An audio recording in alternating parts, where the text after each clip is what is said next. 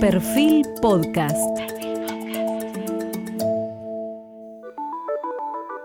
Periodismo puro. Jorge Fontevecchia en entrevista con el gobernador de Jujuy, Gerardo Morales.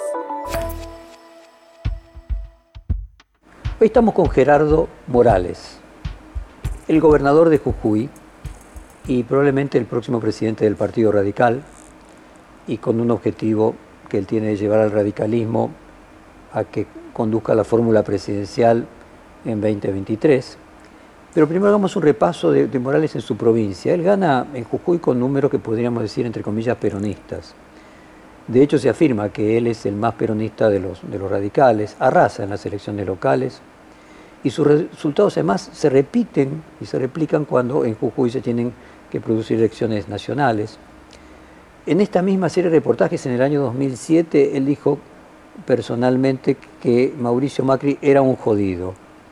Y antes de las pasos ya le decía a varios eh, presidenciables de la Unión Cívica Radical como Facundo Manes, Manuel Ustó o él mismo, que era el momento del radicalismo de dejar de ser el furgón de cola del PRO en Juntos por el Cambio y pasar a asumir la conducción de esa coalición.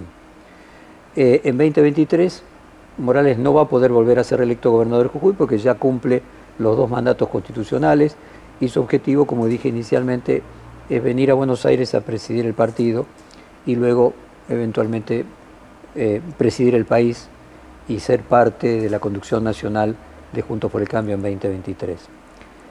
Eh, Morales es contador público y ese es un hecho, me parece que la Argentina ha tenido generalmente presidentes o abogados, en su mayoría, o algún caso un médico o un ingeniero, creo que en Jujuy lo mismo, que no hubo gobernadores contador.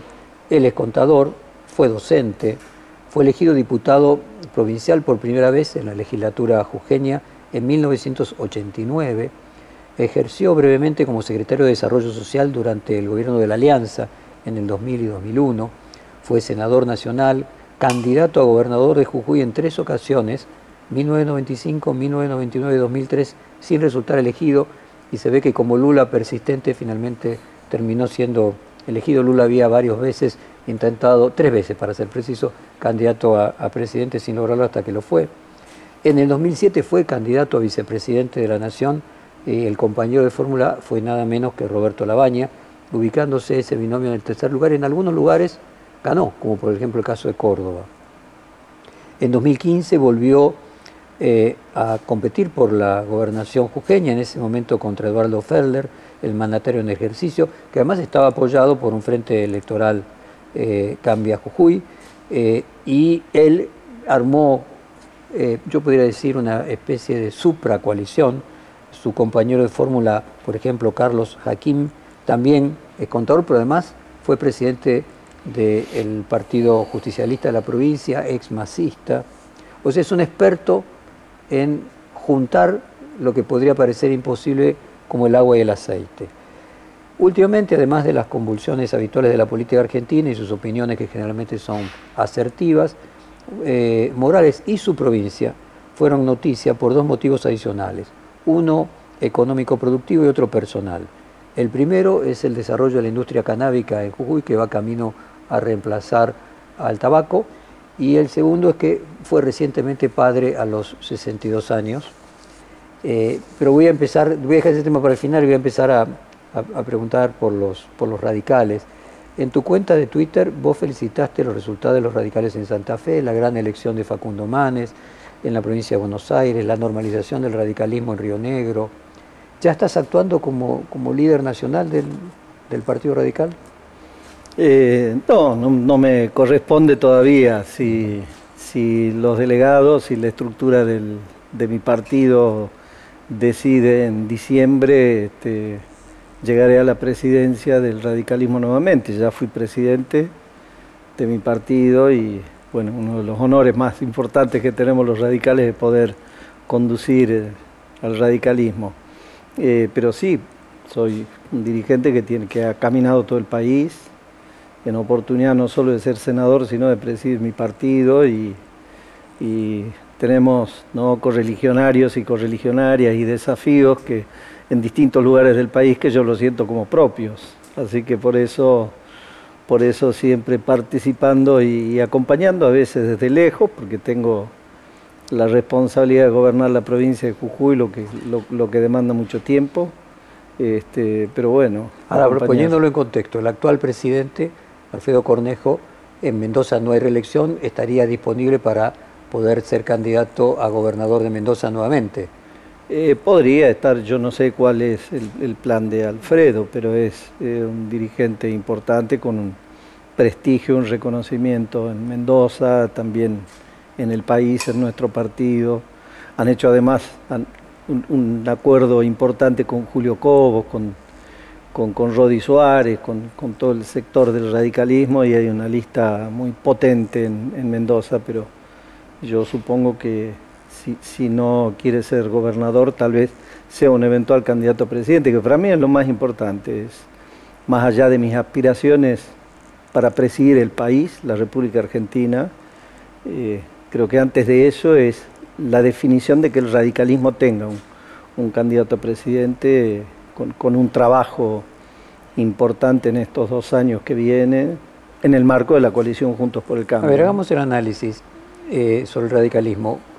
Casualmente, en esta misma serie de reportajes, recientemente Facundo Manes dijo que el radicalismo fue quien derrotó al kirchnerismo en estas últimas elecciones, porque eh, el punto final de la derrota del oficialismo nacional estuvo en la provincia de Buenos Aires y que la diferencia se produjo en la provincia de Buenos Aires, el distrito con mayor cantidad de votos, y que si no hubiese habido una interna entre el radicalismo y el PRO, eh, muy probablemente hubiera ganado todos los APAS y no se hubiera producido además el triunfo a nivel nacional. ¿Compartís esa opinión de Facundo? Comparto esa opinión de, Facundo que ha eh, ejercido un rol central no solo en la provincia de Buenos Aires, sino que la lucha en el distrito más importante, con, un radicalismo de pie, con Facundo a la cabeza, es como que derramó en todo el país y mucha energía para el radicalismo en todas las provincias. Más allá de que acá nadie puede atribuirse ser este, no el propietario del, o el titular de este triunfo. Nadie de la ciudad, nadie de la provincia, ni, el radicalismo, ni el PRO, ni ningún gobernador. ¿Quién ganó? cierto? Ganó la coalición, ganó la, expectativa de, poner límites y de cambio, y creo que Hubo una derrota a una manera de gobernar, a la ausencia de plan, a, la falta de, convicción desde un gobierno de, o comprensión de que las cosas están mal y que hay mucha gente que está mal. Eso también estuvo sobre la mesa, entonces nadie se puede atribuir esto. Pero todo esto que dice Facundo es verdad. Este, yo creo que hubiera sido muy difícil que Juntos por el Cambio gane si es que no había un radicalismo de pie, un Facundo Manes, que se caminó toda la provincia. Yo les dije a varios dirigentes del PRO el día 12 a la noche, les dije, muchachos, dos semanas más y Facundo, con Facundo le ganábamos al PRO en la provincia. Hicimos una gran elección. Si, si, ves la provincia de Buenos Aires está casi pintada de rojo. El mismo Facundo hizo hacer un mapa de todo el país y no es solo amarillo y azul, es amarillo, azul y rojo el color radical, ¿no? El rojo. El color radical. Este, ¿Crees que, se van a repetir en las elecciones de noviembre lo mismo? Nunca es igual el resultado. Bueno, podría ser mejor. Podría ser mejor o peor. ¿Qué, posibilidades le das a uno y otro escenario? Mira, primero no, no, creer el, triunfalismo me parece que, que sería un error. Hay que tener los pies sobre la tierra frente a un gobierno que que es básicamente peronista y que está reaccionando por lo que yo he visto con varios gobernadores, por lo menos los que me toca trabajar en el Norte Grande, que están ya con la cabeza metida en el 14 de noviembre y, van a bajar todo el aparato y toda la estructura que puedan. ¿Se imagina que van a reducir la diferencia por lo menos? Eh, podría ser, o puede que no, no, no lo sé. Digo, desde el punto de vista de Juntos por el Cambio, creo que no hay que confiarse, hay que mantener la mayor cohesión posible, la unidad. Hicimos un encuentro juntos por el cambio este, eh, hace unos días, este, un encuentro del radicalismo, donde hubimos radicales enfrentados con el PRO y en el encuentro de radicalismo radicales enfrentados entre radicales con distintas listas y donde la consigna es la, cohesión, la unión y seguir trabajando con un mensaje y codo a codo con la gente sobre, sobre lo que está mal y para que esta elección siga siendo una notificación al gobierno de cambios reales no maquillaje, sino cambios reales de. Déjame ir un paso atrás, vos decías, y radicales convirtiendo con radicales. Eh, ¿Qué diferencias vos encontrás en tu alianza en Jujuy con gran parte del, peronismo eh, y en el sentido opuesto, en Santiago del Estero, un ex radical como Zamora que directamente está en alianza con la coalición oficialista a nivel nacional? Dos radicalismos cada uno en, su provincia, que ha logrado conformar un liderazgo local, eh, incluyendo al peronismo, uno manteniéndose en la misma alianza del radicalismo y otro fuera. ¿Cómo se explican esas diferencias? ¿Son simplemente coyunturas políticas o hay diferencias de pensamiento, de ideología? No, yo creo que hay diferencias de pensamiento. Yo no, no, no me veo acumulando con sectores o acordando con sectores en un proyecto para mi provincia que tengan que ver con el con Tendría que ver, esa diferencia sería el kirchnerismo, para ponerlo en términos concretos. La diferencia es el, kirchnerismo y... Es la frontera. Es la frontera. Eh, pero después, eh, bueno, tenemos nuestro Frente Cambia Jujuy, tiene mucho peronismo. ahí, ahí va, eh, ahí va. Pero déjame primero completar el, como una especie de taxonomía de estas alianzas y cercanías entre el peronismo, esto que vos te definís el, o te definen el, el radical más peronista. Eh, ¿Qué diferencia hay entre tu conducción, por ejemplo, la de Valdés, eh, la de Gustavo Valdés, si no terminan siendo más cercanas a la de Uñaque en San Juan, a la de Schiaretti en Córdoba, eh, que a la de Vidal en la provincia de Buenos Aires en su momento, la de Rodríguez Larreta en la ciudad? ¿Es correcto decir de que hay más cercanía entre Uñaque, Schiaretti, Valdés y vos eh, que entre vos, Valdés y Vidal y Rodríguez Larreta? Es correcto. Hay visiones diferentes de, país, ¿no? Obviamente que el instrumento, la, coalición que puede generar expectativas de cambio, de alternancia, para el 2023 están juntos por el cambio y que estas diferencias las tenemos que dirimir en un plan de gobierno.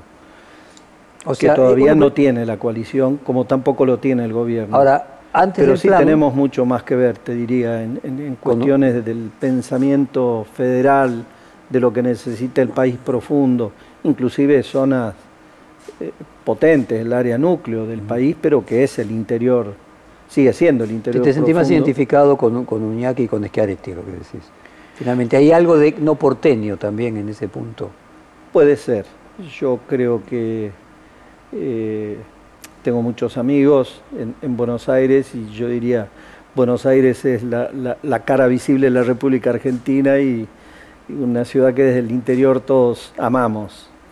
Pero hay una visión porteña ¿no? que es bastante sesgada parcial y que no comprende la República Argentina y, esto es lo que nos ha gobernado varias veces a la República Argentina y, me parece que eso es lo que... eso cruza tanto a Macri como a De la Rúa. Exactamente, sí, cruza Macri, a De la Rúa, también a sectores del peronismo.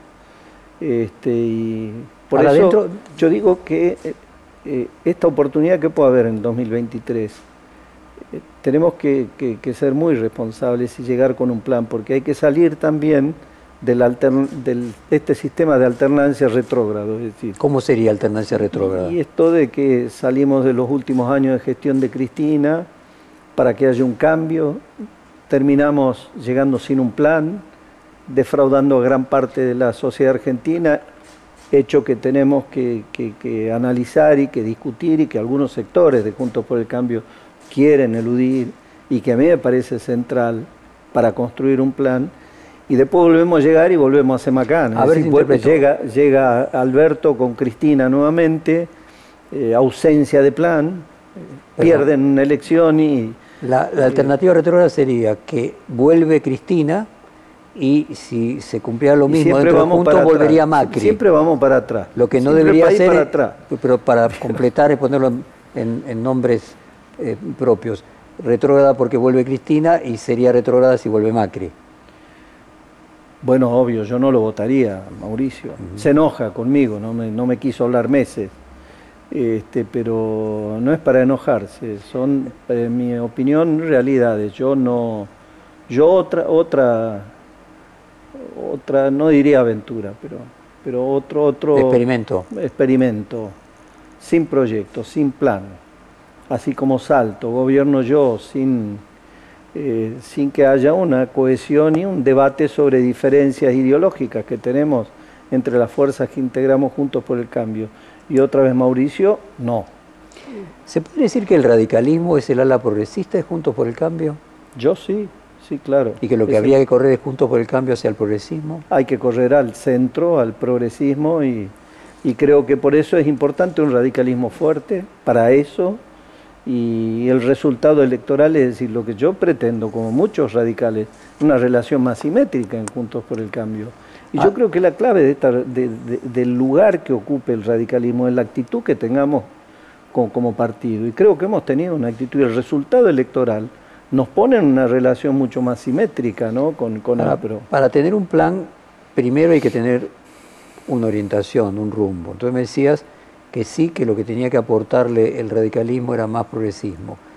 Desde el punto de vista económico, ¿es más keynesiano? Es más un papel del Estado más eh, preponderante que el más que preponderante PRO?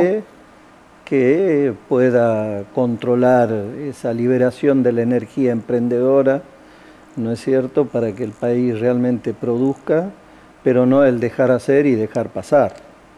No ¿no? el tema de no tener, un, no tener un plan y que el mercado arregle por sí la economía. No lo va a hacer el mercado, tiene que hacerlo un Estado presente con un gobierno que tenga un plan, que articule y que deje que la energía empresaria obviamente genere la riqueza que a la vez genere trabajo en la Ahora, algunos radicales que se enojaron, de hecho vos fuiste en aquella famosa convención de Gualeguaychú quien estuvo en contra de hacer una alianza eh, con Macri y con el PRO, algunos radicales que directamente se salieron del partido, incluso algunos como Ricardo Alfonsín, que directamente es embajador de Alberto Fernández, eh, marcan que el radicalismo en la unión con el PRO se derechizó eh, económicamente. Dentro del radicalismo también hay un debate respecto de cuál tiene que ser el rol del Estado, de que eh, con la alianza con, con, Macri la economía se hizo,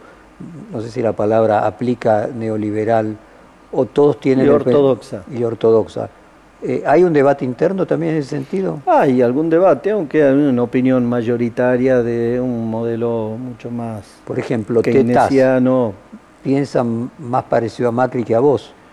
Dice que hay que eliminar el Banco no Central. hablé mucho con, con, con Martín, creo que ha hecho un aporte importante en la elección desde el radicalismo en, la ciudad, ¿no? Pero sí me parece que hay que dar un debate primero en el radicalismo.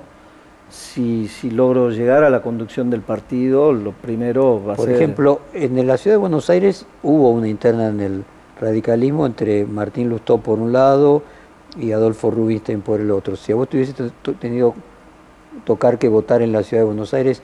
Bueno, yo lo apoyé a Adolfo, a Rubinstein y a y al equipo del partido que, que, realmente me parece que, expresan ese pensamiento. No, no nos fue bien, de todos modos la participación de Martín Testaz y Martín Lustó, eh, tenemos que desde el radicalismo ¿no? hacer sentir que pertenecen y dar los debates que tengamos que dar en torno a cómo se para el radicalismo en la coalición. Eh, Alfredo Cornejo muchas veces compartió posición con el ala más dura del PRO. ¿Vos te sentís representado en, ese, en el pensamiento económico, por ejemplo, de Alfredo? Eh, tenemos eh, a veces coincidencias y a veces diferencias con, con Alfredo. De hecho, formamos parte de, de, visiones distintas del partido, o de sectores distintos, tal vez no tan formalizados, pero en este momento, hacia el 14 de noviembre, este, sí tenemos la convicción de, cohesionar. Pero para entender ese radicalismo del futuro, uno podría decir, Manes marcaba eh, un centro popular. Sí. Y inclusive comparto totalmente. sumando al progresismo sumaba a Marita Stolbizer, del lado del peronismo a Emilio Monzó, a, Emilio Monzó, a Joaquín de la Torre. Y entonces él lo que plantea, diferenciándose de manera más marcada con el PRO, es un centro popular. ¿Eso vos te sentís más representado con eso que con la conducción actual del partido? Yo, en términos, ya, ya te diría de, lo que es la construcción dentro de Juntos por el Cambio, me siento más identificado con esa construcción de la provincia de Buenos Aires. Creo que esa construcción tiene que trascender la provincia de Buenos Aires y tiene que ser el camino por el que este, transite el radicalismo. Eh, eh, ¿Sería una exageración decirle que vos sos el que pensás más parecido a Facundo Manes o Facundo Manes más parecido a vos dentro del radicalismo? No, no sé qué, es primero. tenemos coincidencias con. Por eso digo, independientemente del orden de, de, enunciación. pensamos bastante parecido. ¿Es con quien más te encontrás similitudes de todo tu partido? Con quien más eh, encuentro similitudes. Bueno, estamos también con, con Ernesto Sanz, con Luis Naidenov, con Gustavo Valdés que es además de un gran gobernador, un amigo. Pero esta mirada, podríamos decir, no sé, más hacia el centro, podríamos, si uno hiciera una ubicación geográfica, vos y Manes son los que están más al centro dentro del radicalismo. Bueno, sí, no quiero excluir, como te digo, a muchos otros dirigentes, pero con, con Facundo tenemos, tenemos ese pensamiento. Por eso lo que se hizo en la provincia de Buenos Aires, creo que hay que replicarlo en toda la República Argentina.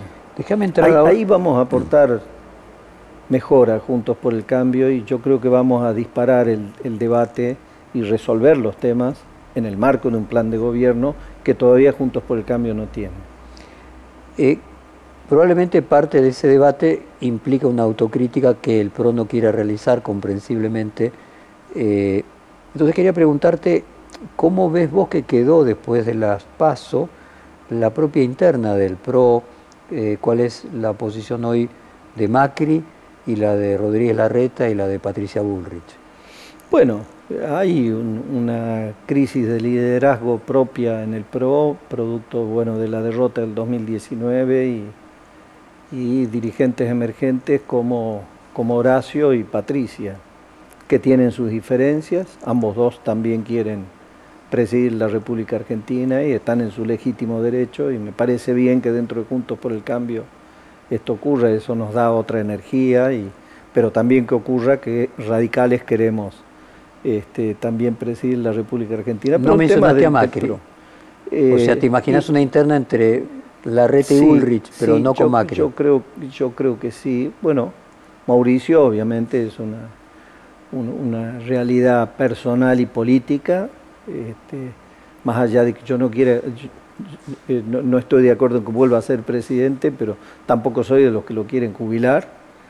Este, pero más bien en términos de expectativas, yo diría que dentro del PRO la, puja por, por el liderazgo está entre Horacio y Patricia, diría. ¿Y qué pronóstico haces entre uno y otro que va a terminar? ¿Quién va a terminar ganando? Yo me quiero ocupar de lo que nos toca el radicalismo y yo pretendo un radicalismo que no, tampoco sea dueño del Juntos por el Cambio, que seamos parte, ¿no? Y, que no seamos furgón de cola y que, realmente, eh, como vuelvo al tema de la relación simétrica, ¿no? ¿Fue oportuno o no eh, la crítica eh, de Carrió a Manes? No, Lilita, este, Lilita es como es. Ella primero estaba de acuerdo con Facundo, lo invitó a su casa y le dijo que bienvenido. Pero después terminó operando una campaña de invisibilización a Facundo muy fuerte, en medios importantes y con, una fuerte estructura que tiene la ciudad de Buenos Aires. Este, y Lilita formó parte de eso. Y, y después una campaña de desprestigio que yo denuncié y que la paren porque, porque no le hacía bien. Facundo iba para sumar, y como te digo, dos semanas más y le ganaba a Santilli. Ha sacado un millón trescientos mil votos, todo, y todo un radicalismo fuerte, movilizado y con, con bastante poco, con mucho esfuerzo militante, personal, de, Facundo y muchos dirigentes, como, como Maxi Abad, como Alejandra Lorden, como bueno, distintos dirigentes. En este centro popular que representa eh, Facundo Manes y que vos te sentís eh, representado, ¿qué te pasó cuando escuchaste a Macri eh, decir que coincidía con las ideas de la libertad de Javier Milei? No, no comparto, bueno, por eso. Digo, ya para derecha suficiente con el PRO. Entonces, me parece que hay un debate que dar allí. Inclusive eh, muchos sectores del PRO estaban de acuerdo con, con incorporar a Esper y a, y a Milei y eso no lo compartimos. Digo, tampoco puede mezclar el agua con el aceite. Eso es mezclar agua con aceite. Mezclar radicalismo y peronismo no es mezclar agua con el aceite. Digo, ¿no? Pero, pero eso sí, yo creo que... Ahora fíjate, vos dijiste, radicalismo y peronismo no es agua y aceite.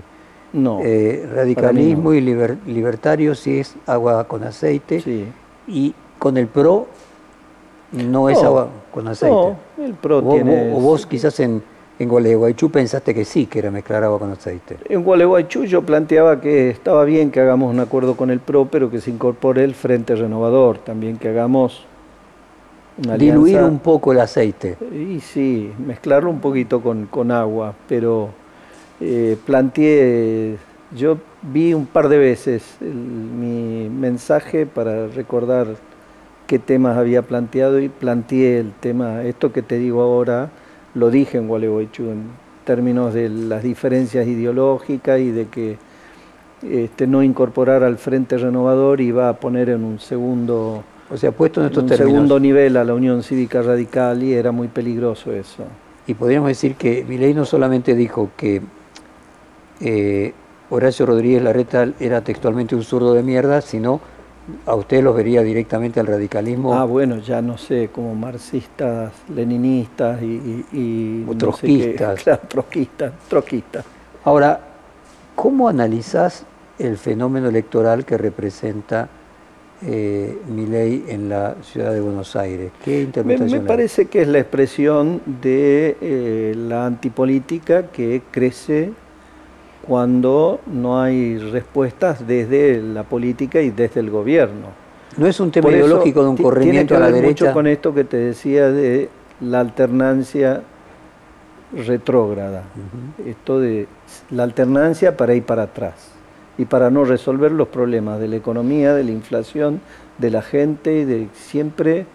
Entonces ese círculo hay que pararlo, se lo para seriamente con un plan porque si no aparecen sectores que lógicamente, con razón, este, no, ven satisfechos, los, ven a la política enfrascada en, la grieta, en, peleas secundarias, y entonces estos emergentes, ¿no es cierto?, este, representan a estos sectores no es un corrimiento que ideológico. llamado de atención hacia la dirigencia política. Por eso, mi pregunta es, ¿es más un voto bronca que un corrimiento ideológico de sus votantes a posiciones libertarias? Bueno, creo que ahí hay dos cosas, pero me parece que el disparador es el, eh, voto bronca y la insatisfacción. Es un fenómeno también porteño. ¿Qué hubiera pasado con una candidatura como la de Milei en Jujuy? Eh, no, no lo sé, no creo que haya tenido este, tanta aceptación. Este, Pero hubiera captado parte del voto bronca que, hubiera que a lo mejor la izquierda... Hubiera captado voto bronca, creo que eh, la izquierda captó ese voto bronca en la provincia de Jujuy. Y yo creo que no es un tema solo de la ciudad, es un tema que en el país, y en esto aporta nuestro fracaso entre 2015 y 2019. Digo, todo gobierno, como todo gobierno, no es que hemos hecho todo mal, tampoco, pero sí defraudamos. El balance ha sido negativo. El balance ha sido negativo. Por eso de, pronto perdimos la elección como perdimos, pero... En, un reportaje de esta serie, Valdés hablaba de recuperar la casa central. Él decía que el radicalismo era el partido que ganaba siempre en la ciudad de Buenos Aires y que hay que recuperar la Casa Central. Ahora, cuando uno ve luego la reforma constitucional de Alfonsín con Menem, hubo progresivamente un giro poco a poco a candidatos porteños en un sentido amplio, ¿no? del conurbano o de la ciudad de, de Buenos Aires. A tu juicio, el próximo presidente tendría que ser del interior o podría ser de bonaerense o porteño? Yo me gustaría un próximo presidente del interior con, siempre reitero, un plan, pero que tenga una mirada real del país. En verdad, estamos todavía viviendo una situación muy injusta. Pero a ver si interpreto lo que decís. En, el norte, la industria en el norte, no hay NEA, está pagando 7 dólares el millón de BTU para, para producir, mientras el centro y el sur del país está pagando 3 dólares. Eh, los subsidios siguen concentrados en el área metropolitana, inclusive en Cava. Eh, pagan la luz cinco veces más barato que lo que se paga en el interior. Pero quería ir al plan. ¿Vos crees que parte del problema de la falta de plan es que el plan requiere entender a la Argentina en su tamaño completo y que por más que un porteño haga esfuerzo, siempre va a tener una mirada... No, no, no eh, creo que a veces se tiene, desde Buenos Aires se vive otra realidad, ¿no? La ciudad de Buenos Aires vive la realidad de, un país diferente al que realmente sentimos y vivimos en el interior. Entonces me parece que llega el momento para, para eso. Nada garantiza nada si no hay un plan y no hay una estructura que sea diversa y que que tenga la responsabilidad de hacerse cargo de los problemas del país. Déjame entrar ahora en un tema que fue muy importante en el pasado porque vos, Cornejo, discutieron con Macri eh, tratando de que el radicalismo no fuera el furrón de cola. Hoy las tensiones dentro de la coalición gobernante la tiene el Frente de Todos y podría tenerlo junto por el cambio si vuelve en 2023. En el medio de los sucesos recientes que pasaron con el gabinete, el radicalismo se manifestó públicamente, te voy a leer textualmente, dice, esta situación es reflejo de lo que ya habíamos advertido, el frente de todos es una coalición frágil, sin ningún tipo de coincidencias entre ellos, solo se unieron para conquistar el poder y conservarlo, eh, dijo el Comité Nacional de la Unión Cívica Radical con la firma de su presidente Alfredo Cornejo y de la vicepresidenta Alejandra Lordén. ¿Coincidís esencialmente con que lo que se vio el otro día es que es una coalición demasiado ecléctica? Es frágil la, coalición de gobierno, hay algunos ministerios, vamos a ver ahora con, los cambios, pero en general ministerios donde no sabes quién manda. Sigue siendo una, coalición con kirchnerismo, albertismo, Frente Renovador, organizaciones sociales, sindicalismo. Si hay como, como, como mucha puja de poder, no conducida, no articulada, este, y eso es lo que se ve y eso repercute en el, en el gobierno, es lo que como gobernador veo a veces. Hay ministerios un poco más ordenados que otros. una señal hacia Juntos por el Cambio en 2023, es decir, cómo administrar en una coalición eh, un poder no verticalizado. ¿no? Bueno, si por el radicalismo tuviese el mismo peso eh, que el PRO, ¿cómo se lograría armonizar que no le suceda lo mismo? Bueno, por eso hay que tener un plan. La base está en un plan, un programa de gobierno que, ajuste las diferencias ideológicas y que marque la hoja de ruta. Y que tengamos la capacidad de que llegue a gobernar una coalición, no como dijo Mauricio cuando ganó en 2015, que la coalición estaba en el Congreso y que gobernaba él. Me parece que ese es un error que no podemos repetir y esto se resuelve, como digo, con, un plan que, como digo, no tenemos, pero tenemos todo el 2022 para, Ahora, imagínate ese 2023. Donde es clave el rol del radicalismo. Imagínate ese 2023. Y déjame hacerte esta pregunta. Dado que tu vicegobernador, Carlos Jaquín, era masista. Sí. Eh, en un eventual eh, gabinete de Juntos por el Cambio eh, de 2023, ¿imaginas a Sergio Massa y al Frente Renovador como un aliado de ese gobierno Juntos por el Cambio? No, yo lo veo a Sergio más bien bastante más comprometido con, con, la cámpora, con, con el frente de todos. ¿Y qué rol le ves en estos próximos dos años, dado que vos en su momento en Gualeguaychú proponías que se incorporase? Yo, creo que él va a tener un rol de articulación dentro de lo que es eh, este, el frente de todos. Eh, parece que, que, tiene un rol de, de, búsqueda de acuerdos y de diálogos que puede hacerle bien al frente de todos. Pero lo veo ahí. No en 2023. Yo en el 2023 veo más eh, acuerdo de Juntos por el Cambio, incorporación de peronismo eh, expresados como en, el gringo Schiaretti, bueno, Emilio Monzó, Rogelio Frigerio. Lo que mencionaste antes, forman parte. Bueno, Uñac, Sergio es este, buena persona, me parece que está gobernando bien, pero aquellos gobernadores que tienen en todo caso más expectativas dentro de, no sé si del frente de todos, pero de ser un eventual candidato a presidente.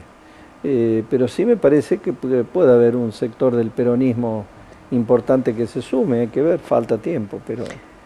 Eh, el mayor cientista político de Italia, Gianfranco Pasquino, dijo en esta misma serie de reportajes que el problema de la inestabilidad política latinoamericana obedecía a haber adoptado el modelo norteamericano de gobernabilidad en lugar del europeo, que las coaliciones funcionan solo en el sistema parlamentarista, porque son coaliciones parlamentarias que aseguran la gobernabilidad y no lo son por un tiempo fijo, sino mientras dure la coalición. En el momento que hay disidencias se vuelve a llamar a elecciones.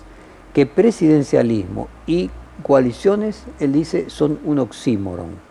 Cuenta que Alfonsín trató de subsanarlo con el híbrido del jefe de gabinete, que podía ser destituido parlamentariamente, algo que en la práctica no funcionó porque se temía que fuera peor el remedio que la enfermedad.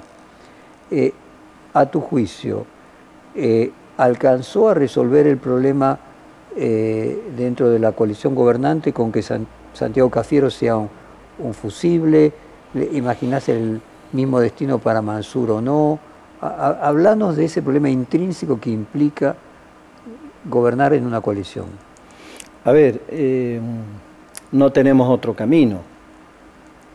Pensemos que el país ha transitado del bipartidismo a la atomización del sistema político a partir de la crisis del 2001, que justamente le pega fuerte al radicalismo y casi desaparece el radicalismo y se genera una atomización del sistema político, que creo que el único camino que tenemos en el marco del sistema constitucional que tenemos sobre el modelo norteamericano, ¿no? que como se plantea, este, el único camino es recomponer el sistema de partidos a partir de coaliciones. Yo creo que eso es posible. Comparto que las coaliciones tienen más que ver con los sistemas parlamentarios, ¿no? Pero, pero no tenemos otro camino, yo creo que es. Por eso yo siempre digo que Juntos por el Cambio debe institucionalizarse más y debe establecer mecanismos para dirimir las diferencias. A tu juicio, el plan, sería el, elemento. El articulador. Articulador, articulador y consolidaría, además de la institucionalidad que hay que darle juntos por el cambio. Eso también me parece que es una tarea que debe tener el frente de todos, que también es una coalición. Si bien con kirchnerismo, peronismo y más dentro de lo que, que a tu juicio también le falta el plan articulador. Pero le falta el plan articulador y más institucionalidad. Y yo no sé si, si alcanza con, con, bueno, pasar a Santiago Cafiero al Ministerio de Relaciones Exteriores, Mansur. Me parece que hay que ver cómo, cómo, cómo va el tema, si está claro que el gobierno dispuso la lógica de por la felicidad del pueblo, ¿no? Vamos todos a la cancha, decretamos que terminó la pandemia. ¿Es sustentable eso? Después del 15 de noviembre. Yo, creo que no. Eh, me parece que por eso hay que tener mucha responsabilidad. Eh, no hay que no hay que tirar todo por un resultado electoral porque termina pagando las crisis políticas, las termina pagando la gente y los desaciertos y los excesos en la administración en el manejo de los recursos públicos, ¿no es cierto? Lo vamos a terminar pagando como pueblo después de las elecciones. Quiero llegar al tema del cannabis, que me parece un tema muy importante, eh, pero primero quería entender, que nos ayude a entender a nivel nacional Jujuy, eh, las elecciones vos las desdoblaste. Hubo unas elecciones locales distintas de las nacionales. Las primeras fueron en junio y el resultado allí fue que vos triunfaste con el 42% de los votos, el Frente de Todos PJ el 14%, la izquierda eh, el 8% y luego hubo cuatro sectores que sacaron entre el 7 y el 5% de los votos. esencialmente vos triplicaste a eh, lo que sería el Frente de Todos el peronismo. Luego, en las PASO, eh, ya con solamente 65% de participación del padrón, o sea, bien menos que lo que es, una elección nacional. Vos obtuviste y menos que la elección de junio. Y menos que la elección de junio. El 71.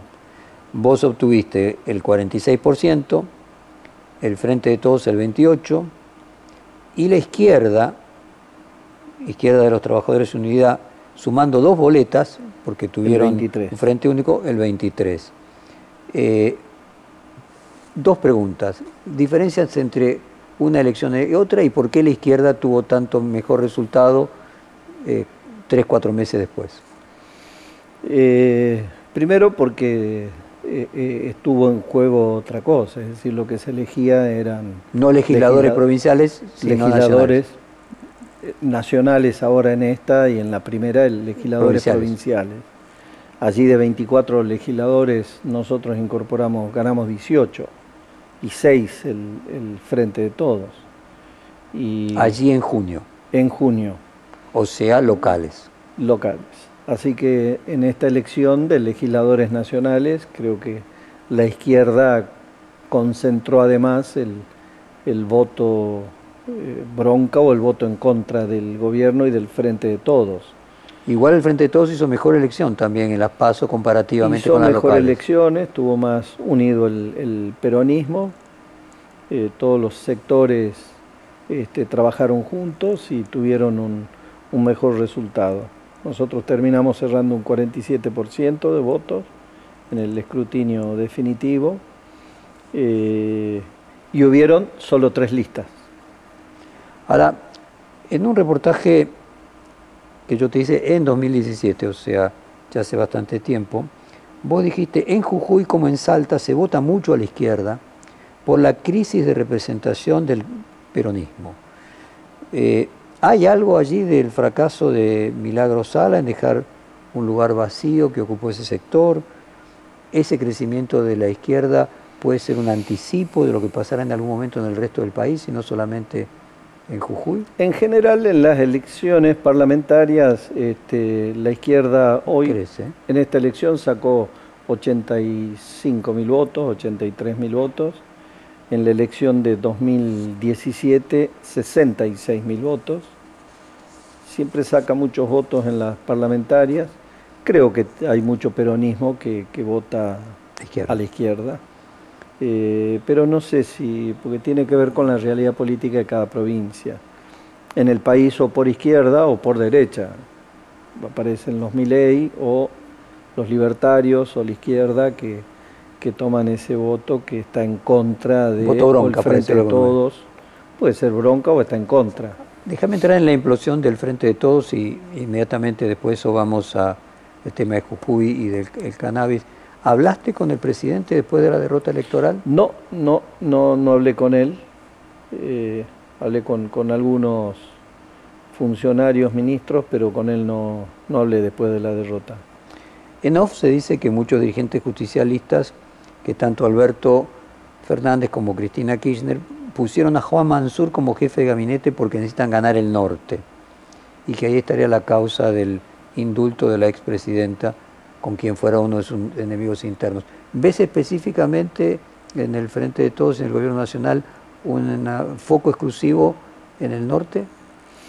Veo una estrategia en el norte, sí. No sé si lo pusieron a Mansur por eso, pero, pero sí veo que hay una estrategia a mejorar el resultado en el norte. Y yo supongo también en la provincia, en el conurbano. Bueno, ahí va vos dijiste en otro reportaje, en el 2019, en esta serie, que la naturaleza del voto del norte es casi como la del conurbano. Sí. Eh, que Salta y Santiago del Estero se parecen más a la tercera sección electoral y Misiones y Jujuy a la primera. ¿Es correcto establecer esa analogía y que el kirchnerismo sienta que el conurbano y el norte tendrían que ser sus lugares testigos? Yo, creo que sí.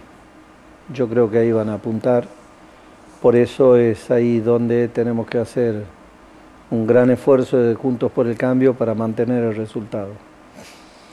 Eh, Pablo Gerchunov, eh, economista radical, colaborador de Alfonsín, exagerando, él decía a modo didáctico que solo había dos partidos políticos en Argentina, la Unión Cívica Radical y la Cámpora, que el peronismo era un movimiento algo más lábil, pero que la Cámpora era eh, una organización eh, eh, estricta en el sentido de organicidad. ¿Coincidís con eso? Comparto. ¿Y, cómo es en Jujuy? ¿Cómo, ¿Qué Comparto. La cámpora no está, no, está articulada en términos de, de, organización nacional, tiene algunos, algunos hilos conductores, pero... No llegó a Jujuy todavía como llegó a otros lugares. Han puesto la candidata, pero, pero sí nacionalmente diría que dentro del Frente de Todos la cámpora es más... Orgánica. Orgánica. Comparto eso. ¿Cuánto crees que pudo haber afectado en el resultado electoral de las PASO la foto del presidente en el cumpleaños de la primera dama en Olivos? Yo creo que, que, sí, porque afectó la credibilidad del presidente, como que esta crisis de la semana posterior a las elecciones también ha generado un debilitamiento en, pero con condiciones electorales o vos crees que este debilitamiento del cambio de gabinete en lugar de producirle mejoras eh, electorales les, va a empeorar su resultado? Eh, ¿O debilita al presidente pero no al frente de todos? Me, parece que, es una instancia que le ha generado un, debilitamiento a la imagen presidencial. Este, aquella foto también, eh, porque a ver, y es lo que nos pasa a todos los que hemos tenido que liderar ¿no? consignas y pautas en el marco de la pandemia eh, y legitimar esas pautas y esas conductas en términos de actitudes es un gran desafío que teníamos todos. Entonces, ¿Qué, qué significa yo creo que lo afectó. Cuando vos ves un gabinete integrado por personas menos Perdón, pero también, pero también no hay que descartar un tema que yo diría que es más profundo y que yo lo vi en Corrientes, 77% eh, de los votos de Gustavo, que tienen que ver con su gestión, con un gran gobernador y de articulación política, pero en barrios eh, pobres eh, vulnerables de la capital, donde el peronismo siempre estábamos parejos, el peronismo perdía 80% a 12%. Entonces, este, hay una situación, además de la foto, el tema de la inflación y el tema de lo mal que está la gente. Entonces, ese es lo que no anotó, me parece, en un punto del gobierno. Ahí iba y quería hacer una comparación con Jujuy, pero contéstame primero, ¿qué significa ver un gabinete con ministros más peronistas clásicos eh, que no son de la cámpora, como Aníbal Fernández, Julián Domínguez o el propio Mansur? Me parece que, en definitiva fue la respuesta del presidente a los planteos de la vicepresidenta, ¿no? Y, de cambios que, bueno, no se verán en, en ¿Una respuesta en qué sentido? ¿Una respuesta adaptativa, una respuesta defensiva? Una, respuesta adaptativa a los, a los, planteos de la vicepresidenta. ¿Le concedió todo lo que quería o no? Yo creo que en parte sí, pero creo que todo, todo, todo ese ruido le ha generado un costo político al presidente, está claro. Vayamos a lo que vos decías recién del tema del impacto económico.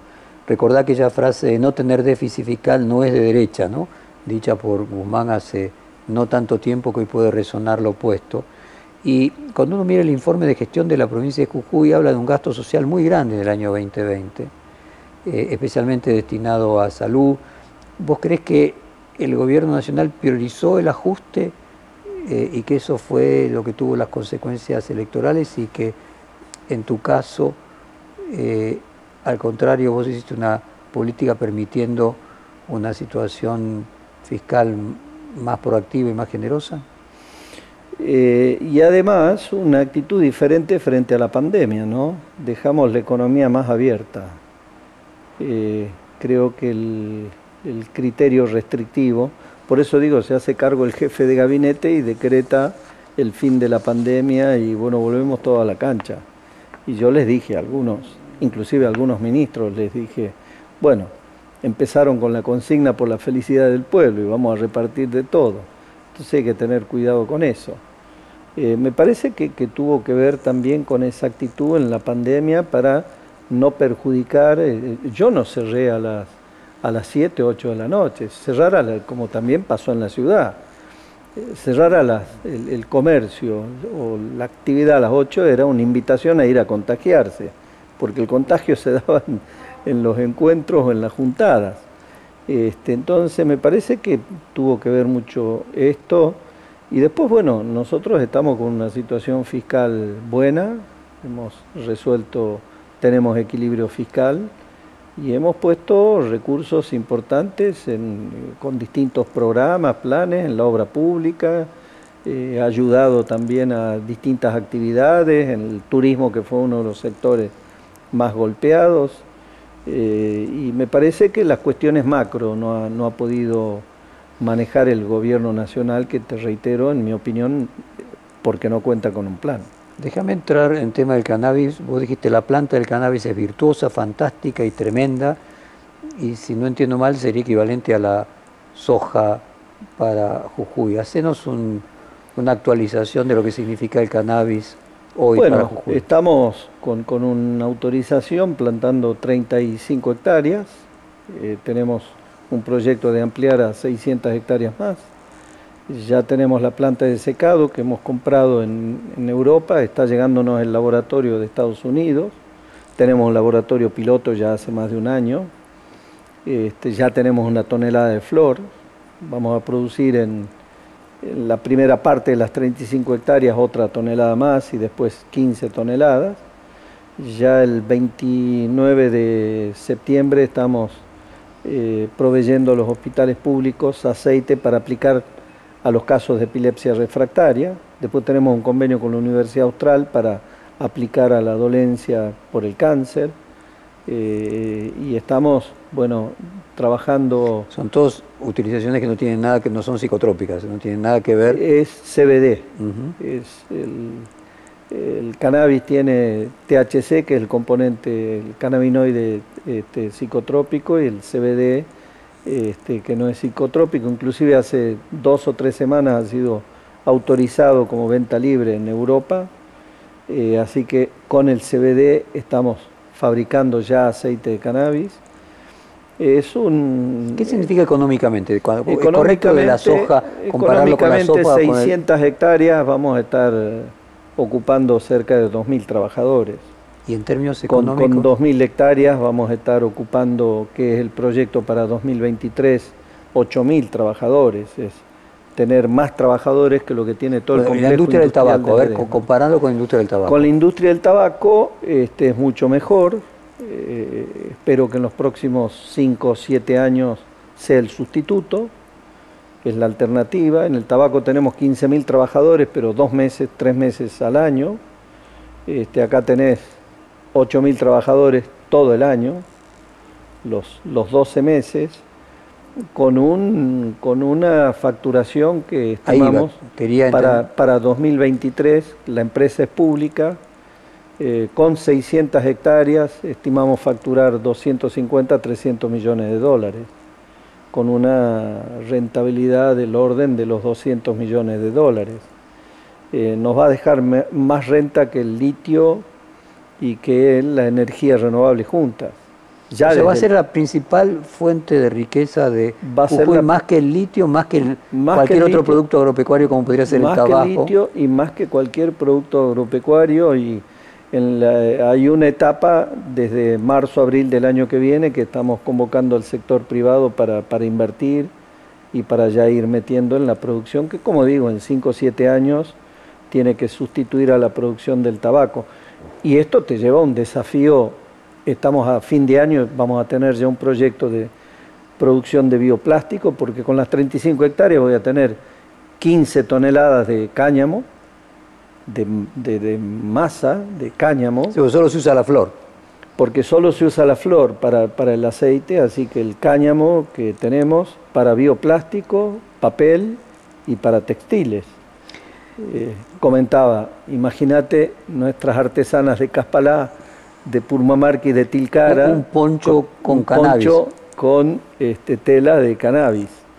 Así que eh, es como que te abre otra, nos está abriendo un desafío científico y tecnológico diferente, que es lo que nos pasó con el litio. O sea, Jujuy vivía del tabaco, era su industria principal hasta hace 10 años. Sí. Y le estás agregando, se le agregan dos, el litio por un lado y el cannabis por el otro, que eran inimaginables hace 10 años. Exactamente y energías renovables. Ahora estamos con la planta de 300 megas. Ahora, energías renovables de alguna manera es algo que vos ves que se da en todo el país. A lo mejor no en la misma proporción que en Jujuy. Sí. Pero litio. Tenemos de la mayor radiación solar, una de las mayores del mundo.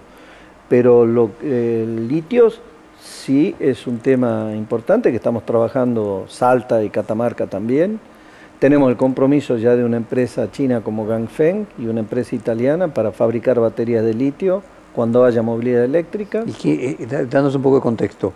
¿Qué significa una cosa? El litio sería la materia prima y la batería sería el producto elaborado. Exactamente, porque lo que estamos produciendo es carbonato de litio. Para llegar a la batería de litio hay que producir, convertir el carbonato de litio en material activo Luego hay que fabricar, es otra etapa, la tercera, las celdas de litio, de ánodo y cátodo, y el ensamble de baterías. ¿Cuántos países del mundo hacen eso? la segunda etapa, que es este, activar el material activo, 10 eh, países. O sea que los otros dos países que son poderosos en litio, Bolivia y Chile, no tienen eso. no tienen. Chile es el, siempre fue el más avanzado pero no están fabricando todavía, no tienen la tecnología. O sea, cuando tenga Bolivia está más atrasado que nosotros. Y vuelvo al punto, cuando esté la fabricación ya de las baterías directamente, vamos más a incorporar un desarrollo científico y tecnológico más importante que en Chile, y vamos a estar dentro del grupo selecto de países que fabriquen la batería de litio en, todas sus Matías Culfa fue uno de los promotores del desarrollo de la industria canábica y al mismo tiempo es uno de los ministros criticados por Cristina Kirchner. ¿Tu propia experiencia con el ministro de la Producción? No, con Matías es muy buena. Eh, él está también impulsando la movilidad eléctrica, a eso va el mundo y a eso tiene que ir la República Argentina. O sea, decir, los autos eléctricos en lugar de a combustibles fósiles. Exactamente. Mira, el cálculo que tenemos con el cambio climático en Jujuy, y también te diría para la República Argentina, pero en Jujuy, en 2050, si no hacemos nada, la temperatura en Jujuy va a aumentar entre 5 y 7 grados. Si no hacemos nada. La planta solar que tenemos de Cauchari es como sacar de circulación 200.000 autos que queman combustible y que generan emisiones de, carbono. Eh, así que, y el litio y las baterías de litio son el mejor acumulador de energía para la movilidad eléctrica, porque tenemos que formar parte, no ya como Jujuy, sino como República Argentina, del cambio de la matriz eh, energética en el mundo y el cambio de la matriz del transporte. Este, y lo mismo estamos haciendo con la gestión de residuos sólidos. Tenemos un proyecto GIRSU, financiado por el Banco Europeo de Inversiones. Recibimos un subsidio de 11 millones de euros de la Unión Europea y ya hemos eliminado 16 basurales a cielo abierto y en dos años vamos a eliminar los casi 70 basurales a cielo abierto de la provincia de Jujuy, porque el tercer factor de emisión de gases de efecto invernadero en la provincia de Jujuy es el mal tratamiento de los residuos sólidos. Entonces, digo, ese es el camino, el camino de la República Argentina. Así que con un plan de movilidad eléctrica, obligando a las automotrices a que tengan versiones de autos eléctricos, generando ese cambio para que en 20 años todos los autos sean eléctricos, porque además es más económico y porque además está creciendo el desarrollo científico y tecnológico de las baterías. Tu batería del celular, que hoy te dura 24 horas, el, año que viene, de acá a dos años, te va a durar 5 días, porque van a aumentar por 5 la capacidad de estoras, de acumulación de las baterías del celular como de los autos. De modo tal de que un Tesla que hoy tiene una autonomía de 300 kilómetros, con esa nueva versión de batería, va a tener 1500. Es un cambio revolucionario. La economía para, para, el, para el transporte y la baja emisión, es decir, todo, todo es un círculo virtuoso. Cuidar el planeta, tener un concepto de... Como el plan Marshall Verde de, Biden. exactamente, así que estamos... Y la planta de cannabis es una de las plantas que más elimina las emisiones de, de carbono. Así que por donde, por donde la veas, por eso digo que es virtuosa, pero además el desarrollo... en lugar del yuyo, el yuyo como decía... Claro, del yuyo eh, sería la, soja, ¿no es cierto? Este, la planta mágica. Así que Jujuy, como, como todas las provincias, tenemos un gran potencial. Por eso yo creo que además de medidas eh, en términos impositivos, macroeconómicos, el país va a resolver su economía desde la periferia al centro, desde, un plan de inversión en proyectos productivos a 10 años, a 15 años, que, que realmente ponga la potencia por, por tema de la planificación. Por eso dije, no solo para los jujeños, sino para los argentinos. Tiene que haber en el corazón de cada argentino, ¿no es cierto?, un emprendedor. Y tiene que haber un Estado que tenga un plan y que desarrolle ese espíritu emprendedor con toda la energía que no lo hace solo el mercado, lo hace un, país que tenga un plan. Por eso el tema de que Juntos por el Cambio tiene que llegar con un plan, porque si no vamos a volver a defraudar a los argentinos. Gerardo, llegamos al final del reportaje y no puedo no preguntarte eh, sobre algo personal. Julio Cobos también este año fue padre de Isabela. Eh, vos fuiste eh, padre de Guadalupe. Eh, más allá de la metáfora de un energizante del Partido eh, Radical, ¿qué significa esto de ser padre después de los 60? ¿Qué te cambió? Eh, y, qué significa más allá del tema personal? Bueno, primero obviamente el tema personal. Un hijo es una, una hija, es una bendición ¿no? del cielo. Este, así que me, alegro mucho de que hayamos tomado la decisión con mi mujer de inclusive desempatar, porque yo tengo dos, dos varones y una nena, así que ahora tengo dos nenas y dos varones, mi mujer también, y en un momento en donde ya soy papá y abuelo a la vez, así que imagínate, estoy, en, estoy en la estratosfera, ¿no? Y este, viviendo inclusive el embarazo y, y, y, la paternidad de otra manera, porque mis hijos los tuve, viste, en esa época donde 10 años te pasan así corriendo. Este, y desde el punto de vista de, mi actividad, sí siento, volví a retomar la actividad física. a ver si eh, interpreto. ¿Te alargó la vida? ¿Te obliga a pensar en más largo plazo? Exactamente. Creo que eh, dar vida es como que te genera también más expectativas de vida, así que estamos con mucha más energía con mi mujer. Así que hay un ¿Eh? Gerardo Morales por muchos años en la política. Hay un Gerardo Morales por muchos años en la política, así que... Gerardo, muchas gracias por esta de conversación. Muchísimas gracias. Gracias a vos. Perfil Podcast.